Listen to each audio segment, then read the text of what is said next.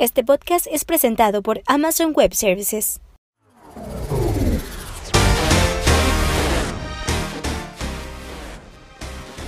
Hola, ¿qué tal? Mi nombre es Israel García, formo parte del equipo de Startup Links y les doy la bienvenida a otro capítulo del podcast Hacking Investment Rounds, donde invitamos a fundadores de la TAM que ya levantaron inversión y les preguntamos todo acerca de ese levantamiento con el objetivo de que otros emprendedores, otras startups sepan cómo están sucediendo las rondas y probablemente puedan de ahí tomar información para aplicarlo en su startup. El día de hoy tenemos un invitado especial y especial de verdad, de corazón, eh, porque es la primera startup que se da la vuelta por acá por segunda vez. Ya lo tuvimos en un capítulo, ahorita les contamos de eso, pero bueno, estimado Antonio, bienvenido al podcast por segunda ocasión, mi buen. ¿Cómo está? Muchas gracias, feliz de andar aquí con ustedes. Buenísimo, man. Mi buen, ya te tuvimos acá este, en septiembre, nos estuviste contando de, tu ronda Pre-Seed Bridge. Eres la primera startup que se da la vuelta para hablarnos ya de su serie A, lo cual es como doblemente nuevo. Entonces, en serio, un gusto, qué chido que les está yendo bien y que te estás dando la vuelta por acá. ya conoces el formato, entonces los invito a que se vayan a dar la vuelta por el capítulo 2, eh, antes de, darse la vuelta por este, de escuchar este, para que pues, puedan entender como el contexto completo. Estimado Antonio, pues directo al grano, como nos gusta comenzar acá, ustedes levantaron 14 millones de dólares en su serie A en el espacio FinTech, que es lo que es DAP, ¿cierto? 12.4. ok, 12.4. Buenísimo. Este levantamiento me lo es el mismo que nos platicabas en el último capítulo, en la otra conversación. Sí, justo que, que, les andaba que estábamos ahí cuajando algo, que estábamos en medio de la ronda. Este, ya por fin, después de muchos meses de negociación y meses muy emocionantes, se, se cerró. Buenísimo. Mi buen, empiezo con las preguntas. Ya sabes que si no se puede contar algo, no hay problema, pero le damos. 12.4, se puede saber evaluación. Asumo que ya se convirtieron acciones. Uh, esas serían las primeras dos preguntas. Bueno, la tercera la agrego. Y si se puede saber quién invirtió, quién entró en esta ronda. Bien, hay, hay, hay unas que sí puedo contestar y unas que no. Tema de la evaluación, la verdad no, no, pues, no, no, es algo, que, no que no pueda, pero no, no me gusta estar diciendo cuánto vale la empresa. Eh, pero lo que sí te puedo decir, entre líneas, pueden medio sacar una conclusión, es que una ronda A, por lo general, va entre, o sea, siempre tienes como la ronda Sevilla, Friends and Family, y ahí sueltas un 20%, ¿no? Digo, habrá quienes sueltan 10, quienes sueltan 30, pero eh, ponle un 20, 20, 20. Luego tienes como unas notas convertibles entre que Los Ángeles y la ronda A o la semilla de la ronda A siempre hay como inversiones pequeñas que se dan, que sueltas como otro 5%. ¿no? Luego tienes la ronda A, por lo general también va, ¿no? Entre un 25%, ¿no? entre un 20 y un 30, pero cierren en un 25%.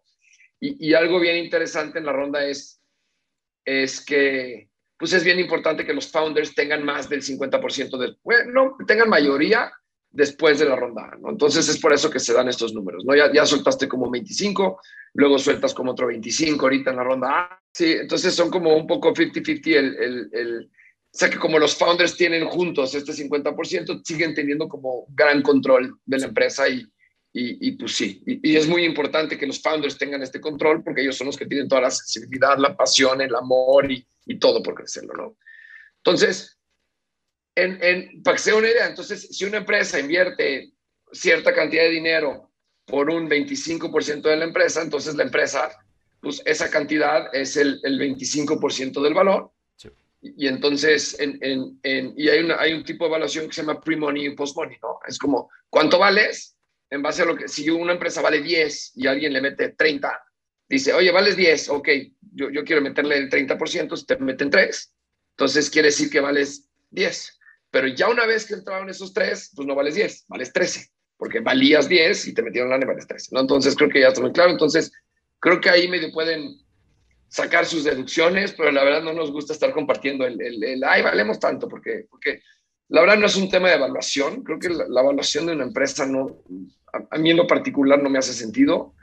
A mí lo que me hace sentido es que tenemos recursos para hacer lo que queremos hacer y esos recursos los sacamos en base al porcentaje que podíamos soltar, ¿no? Que si vale 10, 20, 30, who cares? Es ponte a darle, usa tus recursos y crece, ¿no? Entonces, en particular eso. Las acciones ya, ya, ya están emitidas, o sea, ya, ya, ya, ya está esto bajado. Y los fondos, eh, hay, hay, hay, hay, fondos que sí puedo decir, este, hay otros que, que, no, que prefieren quedarse como más a nivel, pues, inversionistas así como más, más ocultos.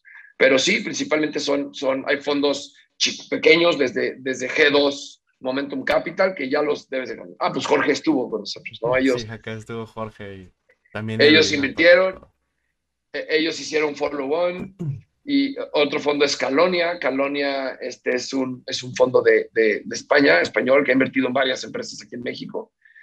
Y, y tuvimos follow-ons de algunos ángeles inversionistas que ya habían invertido nosotros desde antes y que dijeron, oye, yo sí quiero sumarme. Este, y, y, algo bien interesante, ¿no? Hubo, hubo la opción de vender acciones secundarias, ¿no? De que decían, oye, ¿quién de tus ángeles quiere, quiere salirse? Creo que ahorita ya hicieron un, una evaluación 30x en lo, en lo que tenían y fíjate que ningún ángel inversionista quiso salir. Todos dijeron, no, hombre, para nada, yo me quedo.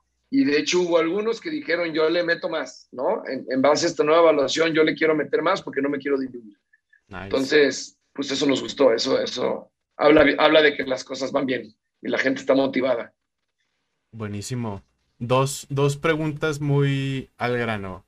Eh, de la parte de, bueno, parte de ser una startup sería la importancia de, eh, para las startups que nos escuchan, pues es que te ponen ya un price round, una evaluación y sobre eso puedes convertir instrumentos que en su caso si tienen. Los invito de nuevo a ver el capítulo anterior para ahí Antonio nos cuenta qué instrumentos han firmado como notas convertibles, etcétera. ¿Qué tan caótico es ese proceso, mi buen? Convertir 5, 6, no sé cuántas tengan, no, no me digas, pero qué tan caótico puede ser como esa parte de tú como founder ahora ya poner todas esas acciones no en un instrumento, sino pues ya parte del cap table. Este, sí, no, te platico, nosotros teníamos cuatro notas convertibles. Este, y sí, de hecho, sí es un tema de, negociar desde, desde con la ronda, ¿no? A la hora que estás haciendo la ronda, los nuevos dicen, oye, ¿por qué tienes tantos notas convertibles, no? ¿Y quiénes son estos cuates? ¿Y por qué? Pues es parte de... Yo no sabía eso, ¿no? Obviamente sí lo saben porque en el due diligence sale, pero te dicen, oye, este, ¿qué onda con estos notas convertibles? Entonces, no, es un tema, yo creo que ya los fondos ya saben, ya saben que hay, que hay notas convertibles, es normal. Lo que sí es la conversión, eh, es caótico, el, el, papeleo es un pain in the ass. Entonces, yo, yo, yo, yo mi recomendación es si, si, están levantando una ronda, creo que ahorita ya el aprendizaje y ahorita ya tenemos, este, digo, siempre hemos tenido, teníamos un despacho, pero el despacho era más financiero, ¿no? Y es un despacho que nos ayuda con todo el tema regulatorio y todo eso. Pero a nivel de, de levantamiento de capital, el despacho no se especializa en esto. Pero gracias a G2 tuvimos, tuvimos un gran despacho que nos ayudó con esto y no saben la ayuda que fue.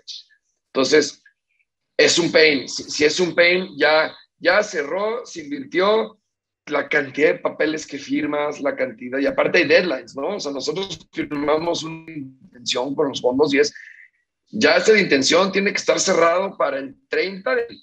Entonces, la última semana fue caótica, o sea, caótica. Recuerdo, el, el 30 de abril cayó en viernes, tuvimos una junta que empezó a las 2 de la tarde, no, como a las 11 de la mañana, y literal acabó al día siguiente a las 2 de la tarde. O sea, 12 de la noche, una, 12 y media, fue, oigan, a jetear, ya, nos vemos mañana a 7 de la mañana. Va, váyanse. Nos fuimos a dormir, regresamos a las 7 de la mañana a seguir con todo, ¿no? Entonces, obviamente es padre, todo, todo lo que vives es increíble, pero, pero pues es una talacha, ¿no? Entonces, yo, mi recomendación es, tengan todo bien transparente desde ahorita. Ya, ya creo que lo había dicho en el podcast anterior. Tengan, guarden todo, todo guarden, tengan su carpetita bien identificado, porque si no el due diligence se vuelve muy pesado, como en nuestro caso se volvió pesado por, por, por, por no tener guardadas ciertas cosas.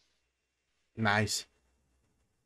Me acuerdo ahorita que, comentaste el tema de, de, tus ángeles que están reinvirtiendo, que nos hacías como la comparativa de cuando los invitaste, que te preguntaban de que, oye, pero ¿cuánto dinero me va a regresar? Con lo que tú me pides, pongo una cadena de alimentos y en un año ya estoy haciendo dinero. Entonces, qué interesante como ese switch que ahora me cuentas de que, oye, pues le pongo más. ¿De dónde viene como esa, esa o sea, ¿quién empuja eh, o quién invita a los, a los socios que ya están ahorita en DAP a que puedan vender como sus acciones? Y la pregunta va dirigida para que igual startups sepan y tal vez utilicen esto como una herramienta de levantamiento con ángeles de que, oye, pues es que me inviertes tal vez hoy y no necesitas esperarte cinco años, a lo mejor en dos, llega un fondo y te compra tus acciones y es un exit bastante sexy. Sí, te platico. Eh, yo alguna vez en esta ronda hasta pasó por mi cabeza y decir, oye, pues vendemos un, porcentaje los, los founders un poquito, llevamos cuatro años, en la pandemia no recibimos ni un peso de sueldo. Este, al principio también tuvimos, hace tres años, tuvimos momentos donde no había sueldo para los fundadores. dijimos, oye, ya nos merecemos, obviamente estamos creciendo, pero pues que nos caiga una lanita, ¿no? Pero algo para que entiendan que se llaman, bueno, a lo mejor ya saben, pero se llaman como ventas secundarias, ¿no? las secundarias son cuando, cuando quieren vender, cuando quieren comprar a los accionistas. Por lo general no se acostumbra, y menos a los fundadores. De hecho, te platico, yo tengo una cláusula que dice que si los, alguno de los fundadores vende sus acciones de forma secundaria antes de tanto tiempo, vende más del 7% de sus acciones, los fondos pueden literal comprar la empresa en una evaluación súper castigada y comprar toda la empresa, ¿no? Entonces, nos tienen, tienen un candado bien importante ahí de, de, de, no vender. ¿Por qué? Porque dicen, oye, ¿por qué quieres vender tus acciones? Si tú confías en tu empresa, sabes perfectamente que esas acciones van a valer mucho más en dos años. Entonces, ¿por qué estás vendiendo ahorita? Entonces, si, los founders quieren vender sus acciones, habla un poco mal, habla un poco mal de, de, de hijo, ya quieres hacer un cash out porque a lo mejor no te va bien en un año, ¿por qué no te va bien si lo estás haciendo bien? Entonces creo que sí es un tema delicado, es, un tema delicado el tema de las secundarias. Entonces, yo mi recomendación es no piensen en secundarias como founders, no van a tener acciones secundarias cuando a lo mejor pueden tener en una serie B, a lo mejor ya se puede hablar. ¿Por qué? Porque, ¿cómo funciona? No es como que tú, el capital que levantamos es pues cuánto me dan o cuánto es, cuánto necesitas. ¿Cuánta lana necesitas para hacer lo que quieres hacer? ¿Necesitas 10, 15, 20, 100, 200, 300? ¿Cuánto necesitas? Y eso es lo que vas a levantar. ¿Cuándo se dan a veces secundarias? Cuando dices, oye, yo quiero levantar 20 millones de dólares.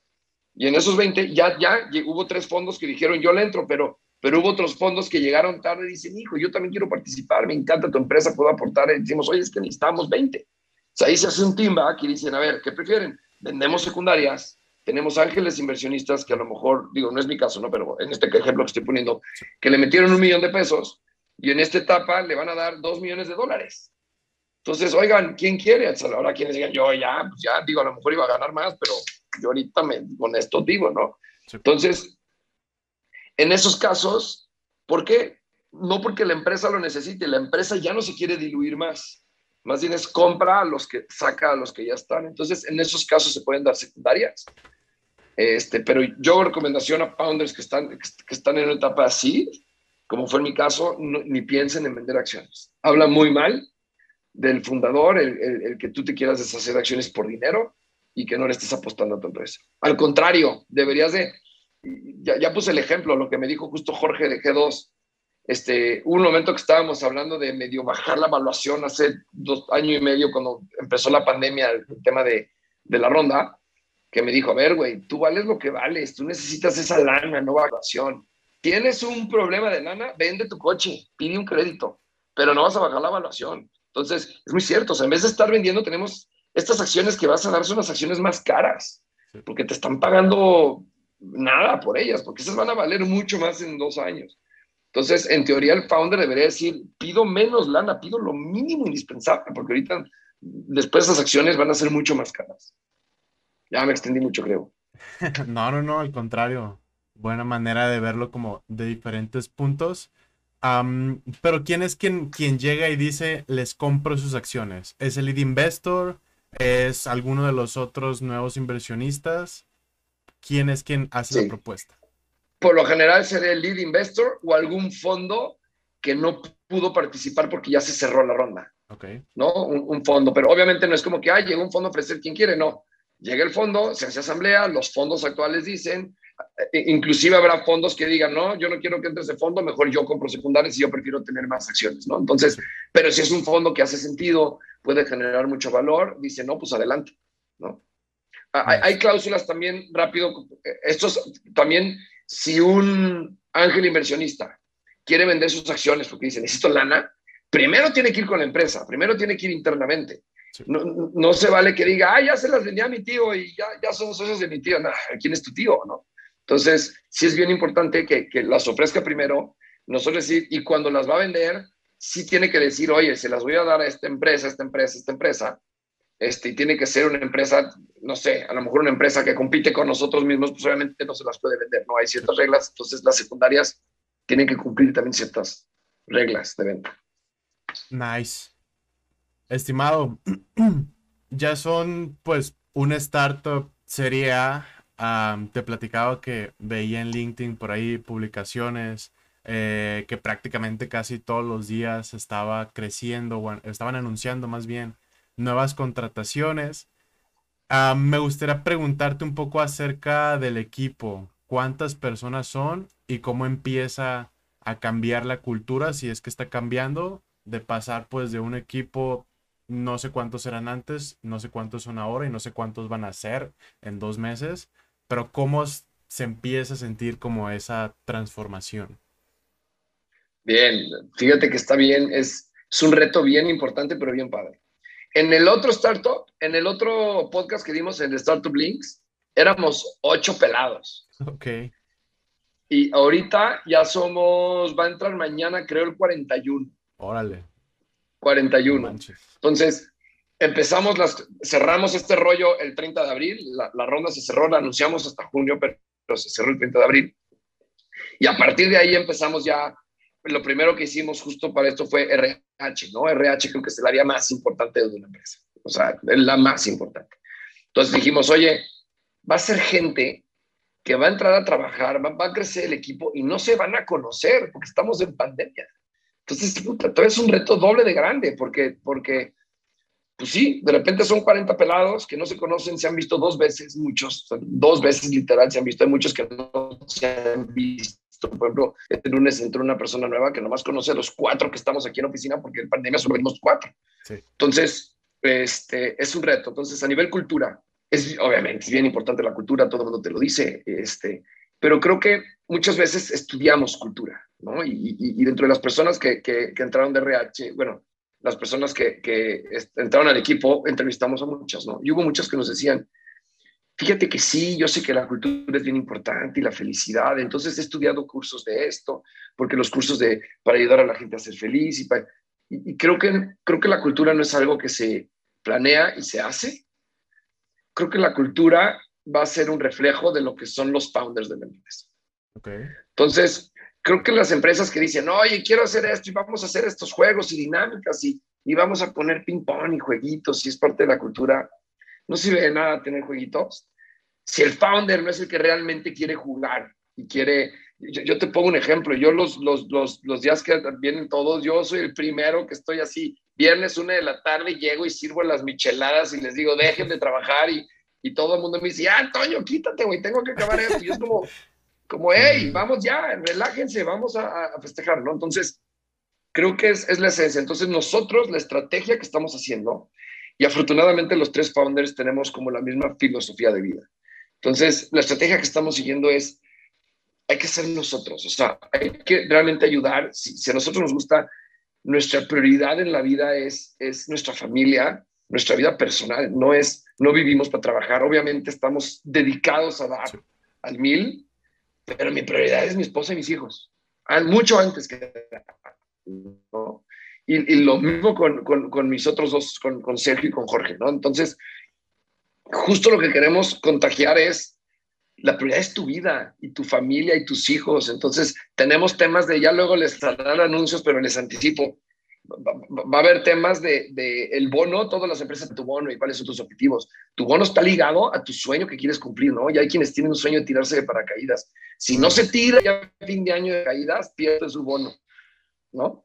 Entonces, y hay quienes es, quiero aprender a tocar guitarra. Si no estás en clases de guitarra y no tienes un avance de aquí al, 30, al 31 de diciembre, tu bono te lo vamos a quitar. Aparte, tu bono es que cumplas tus sueños, ¿no? Entonces, y, otra cosa es que, que respetar mucho los tiempos. Te pongo un ejemplo. Yo en mi calendario tengo el, los martes en la tarde a las de 5 a 7 llevo a mis hijos a los go-karts. A K1 Speed, que está aquí muy cerquita de mi casa, pero tienen 9 y 7 años y son los cracks en los go-karts. Los llevé una vez y son buenísimos y les encanta, ¿no?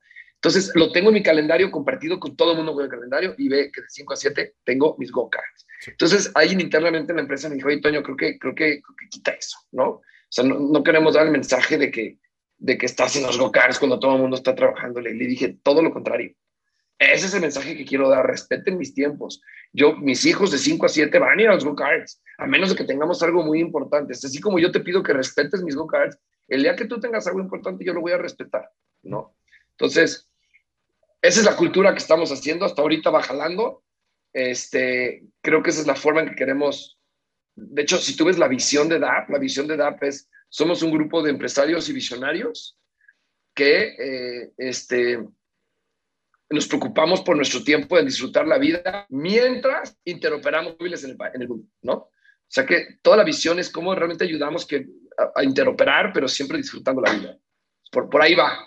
Creemos que es el camino que debemos tomar y, y nos ha funcionado hasta ahorita. Buenísimo, súper interesante. Creo que nos daría igual un capítulo completo a hablar de esto, que nunca había escuchado a alguien que combinara como, oye, pues tu bono va alineado a tu sueño. Está súper, súper, súper interesante. Y creo que más con pandemia se pone, o sea, el reto de salud mental, y lo platicábamos hace dos capítulos con Andrea de Llana, eh, que están creciendo igual impresionante, es súper, súper cañón. Entonces, interesantísimo. Ojalá les vaya súper bien también con, esa parte. para ir medio cerrando, ¿qué dirías que fue diferente a la ronda anterior, a las rondas anteriores comparada con esta? En cuestión de lo que quieras, tiempo, complejidad, personas, burocracia, etcétera, etcétera, etcétera. Que asumo que por un lado eh, algunas cosas son más sencillas porque pues no todo lo haces tú, pero por otro lado pues siempre la vara va como va subiendo, entonces asumo que también hay otras cosas que son nuevas y un poco más complejas.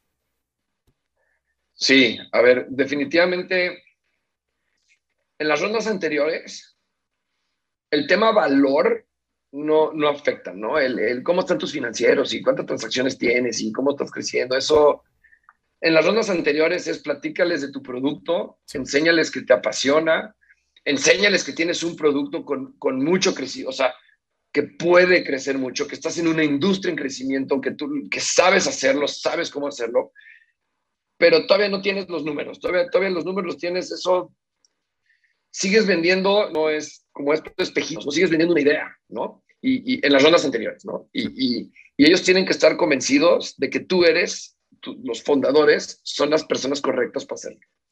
Este, entonces, eso es, ese es el speech de venta, ¿no? Y, enseñarles, mira, tengo esto con este cliente, tengo con este cliente, y mira, estamos creciendo así, pero, pero no, es más por, por una idea y por a dónde puedes llegar.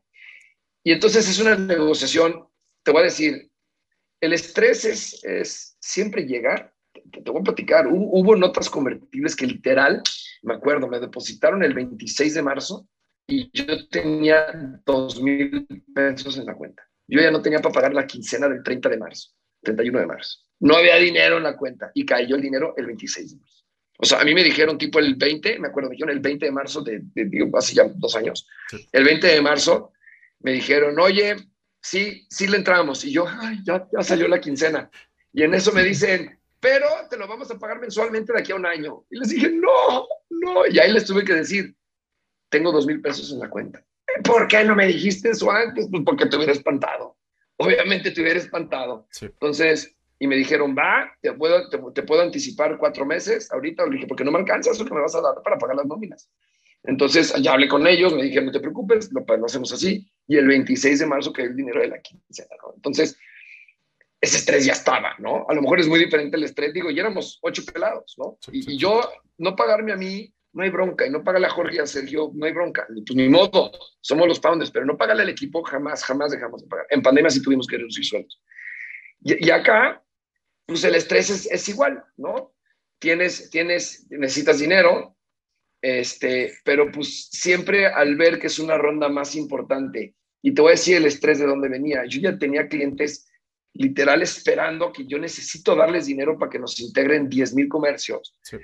Que, que, les dije, yo te pago esa integración, pero, pero en lo que íbamos avanzando y la ronda no se cuajaba y, era como, pues ya dame la lana, porque entonces era un estrés un poco distinto porque ya tienes ciertos, a lo mejor error mío, que me empecé a comprometer cuando ya, ya estaba firmado un term sheet, pero todavía no se cerraba, todavía no se depositaba el dinero. Entonces, em, em, ya empecé a comprometer cosas y no se daban, se retrasaba la ronda, entonces siempre eso te genera un estrés mayor. Pero creo que los dos tienen el mismo nivel de estrés, o sea, todos tienen su estresito y listo. El tiempo y la burocracia sí es completamente distinto. La burocracia en esta ronda es, pues ya lo veo esta persona, lo veo esta persona, uno de los de los que invierten en el fondo tuvo una inquietud y, oye, quieren volver a hablar contigo, ahora tienes que convencer particularmente a este güey.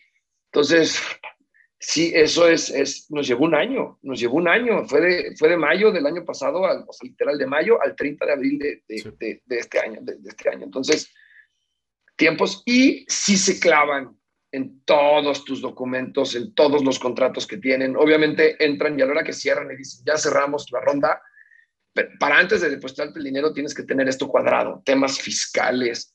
Y, y, y te, te voy a platicar hubo un, un, se metieron en el due diligence tanto que de repente me dijeron, oye, Toño, ¿quién es Laura Peláez? Laura Díaz. Le dije, es, mi mamá, es mi mamá, ¿qué tiene que ver ahí? ¿Por qué le depositaste de la cuenta de dar dos mil pesos? Y yo, entonces me acordé y dije, ah, lo que pasa es que mis papás son directores de cine, hicieron una película, hasta filmaron una película hace dos años, y a las personas les pagaban cuando nosotros éramos wallet, que les platiqué la historia que éramos wallet, le pagaban a todos vía el wallet.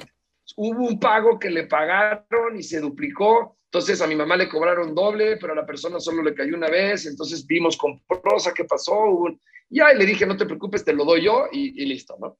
Y entonces eso que pasó en el 2018, de repente me dicen, ¿por qué le estás pagando a tu mamá? O sea, ese tipo de due diligence, eso que imagínate, salió eso, imagínate todo lo que sale en due diligence. Entonces, si no lo tienes bien organizado, eso es muy estresante. Eso es mucho, mucho, mucho trabajo. Yo el 70% de mi tiempo se lo dedicaba a la ronda y luego me dio COVID y el COVID me atontó, ¿no? Yo, yo en diciembre tuve COVID, me, me, atontó el COVID, yo estuve como un, como un, año, como un mes, perdón, sin poderme concentrar, las cosas no me salían, hacer dos más dos no me daba y estaba justo negociando. Hablé con el equipo y les dije, por favor, no me digan nada. Todo diciembre no me digan nada. Oye, que no es nada, no me pueden hablar. Yo voy a estar en mi casa viendo Friends sin concentrarme porque, porque me salen llamadas de, de del fondo que tengo, mi mente tiene que estar al 100 y mi mente es de este tamaño ahorita. Entonces, please no me diga nada, ¿no? Entonces, eso, eso estuvo interesante, estuvo chido. Nice. Hay como, o sea, es, es, un reto delegarle como a tu equipo, co-founders, como de que, oigan, pues, aquí está la empresa, dense. Sí, sí. ¿Cómo lo logras? ¿Cómo funciona? Eh, justo, bueno, solo una fundadora que fue Doménica de Talently nos comentó de que justo ella hizo eso. Habló con, sus co-founders de que, oigan, pues yo voy a estar clavada en esto dos meses, dense ustedes, platicamos súper poquito, pero encárguense de la operación. Sí, a mí sabes que me ayudó mucho. Tengo un coach tengo un coach de, Action Coach, pero tengo, que me conoce. Él estaba en el tema financiero, se salió para ser coach. Y, y, por su estilo de vida, mi estilo de vida y por lo que conoce, le, ahí. Yo al principio los, los veía como una secta, todos los coaches son como una secta y todo el mundo quiere vender coach. pero no manches cómo me ayuda y él me ayudó, él fue pieza clave en esta ronda, ¿no? Él, él, él justo me decía, Toño, focus, focus, ¿qué estás? Eso lo puede ver Sergio, eso lo puede ver Jorge, eso lo puede ver Eric. Focus, ¿cuáles son las prioridades? Porque si tú te pones a ver eso, todo el mundo se va a quedar sin comer, ¿no? Entonces, focus, hay prioridades. Entonces, eso me ayudó a mí muchísimo. Entonces, si tienen un mentor, alguien como recomendación, cuando estés en estos momentos, agárrate a alguien que te ayude, a alguien que le puedas hablar al teléfono y decirle, oye, tengo este rollo, ¿qué opinas? Y que desde un punto de vista desde fuera te puede ayudar. Creo que eso ayuda mucho. A mí me ayudó muchísimo. Entonces, eso fue, y la verdad, la confianza que tengo en el equipo. O sea, éramos ocho, pero en los ocho confío, confiaba ciegamente en ellos. Entonces, hay cosas que hacía yo, porque les dije, güey, rásquenselas como pueden. Es más importante esto. Ustedes encárguense de eso, ¿no? Va, nice, nice, nice. Mi buen, pues para ir cerrando un poco, ¿alguna consejo, recomendación o algo que te hubiera gustado que te preguntara, que no te pregunté, que consideras que otros fundadores deberían saber? No, a ver, de, forma muy general, es más, a lo mejor va a ser repetitivo con el otro podcast, pero, pero lo, lo tengo muy clavado, es dos cosas. Uno, contraten gente que haga fit con la cultura, con su forma de pensar y su visión, no gente buena. Gente buena hay muchísima. Lo difícil es encontrar gente buena que haga fit con tu forma de pensar, con tu, con tu estilo de, de, ver las cosas en la vida. Eh, nos pasó, una persona que iba a entrar de RH y nos encantaba y, y, venía de una fintech y el día que le dijimos vente, y, oye, si te interesa, claro que me interesa, me quiero ir, me encanta la cultura que traen y quiero ser parte de eso, ok, vente, ya, vente. Y a la media nos dijo, no, pues no, fíjate que no. Como que la, la, la contraofertaron en su otra empresa y nos dijo, ya no me voy. Mi socio me dijo, voy a hablar con ella, la voy a convencer. Le dije, no, no tienes que convencer a nadie, aquí nadie está por convencimiento. Si estás es porque te gusta, porque confías. Es más, casi, casi como políticas, te pago menos de lo que ganas. Vente, no te voy a pagar más. Entonces, esa persona que diga, me encanta tu filosofía, me encanta tu empresa, ¿dónde va? Y págame lo mismo que estoy ganando, no me voy por más. Esos son los que realmente van a estar en tu barco muy bien. Un güey que viene por dinero, ya que me le ofrezca más dinero, se va, se va a ir. Entonces, esa es una recomendación. Tráiganse a gente, ofrezcanle menos de lo que están esperando a ganar. Y esas personas, muchos te van a batear y es normal. Y si te batean, ni modo, te va a costar trabajo conseguirlo. Pero cuando lo encuentres, ese es el gallo que necesitas. Ese es, ese es en, cuestión de contratación de gente, yo ese sería como una, un, un y este, la otra es, no olvidar que es tu sueño. Muchos fondos van a querer venirte a mover tu, tu, tu, empresa y, oye, tú vas la lana, deberías hacer esto y tú vas a conectar con esto. Si hazme por acá y yo le invierto si haces esto. Esta es mi empresa. Si hace sentido lo que dice, chido. Pero si nomás lo dice porque tiene el poder de la lana, ese fondo no es para ti.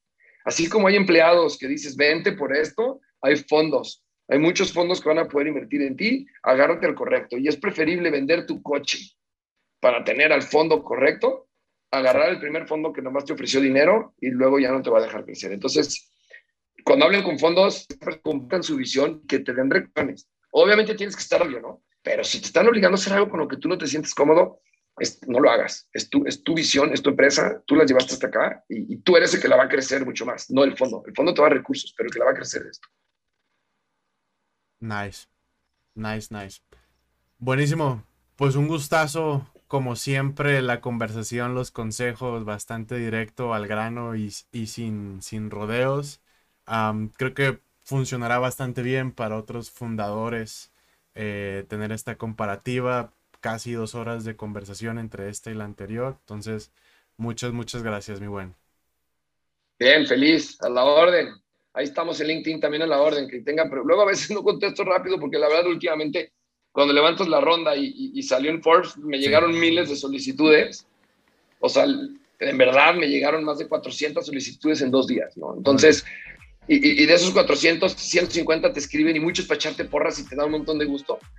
Luego ya no, ¿eh? luego ya se, se, acaba tu fama, el, cubo financiero levantó veintitantos millones de dólares y ya pasamos a segundo plano y ya valió que eso, ¿no? Pero, pero trato de contestar siempre este, y, y ahí estamos en la hora. Nice. Buenísimo, buen, pues mucho gusto, que la sigan rompiendo, que sigan pues partiendo la industria fintech en México y eventualmente la TAM. Y pues nada, un gustazo haberlos tenido de nuevo. Vientos, gracias.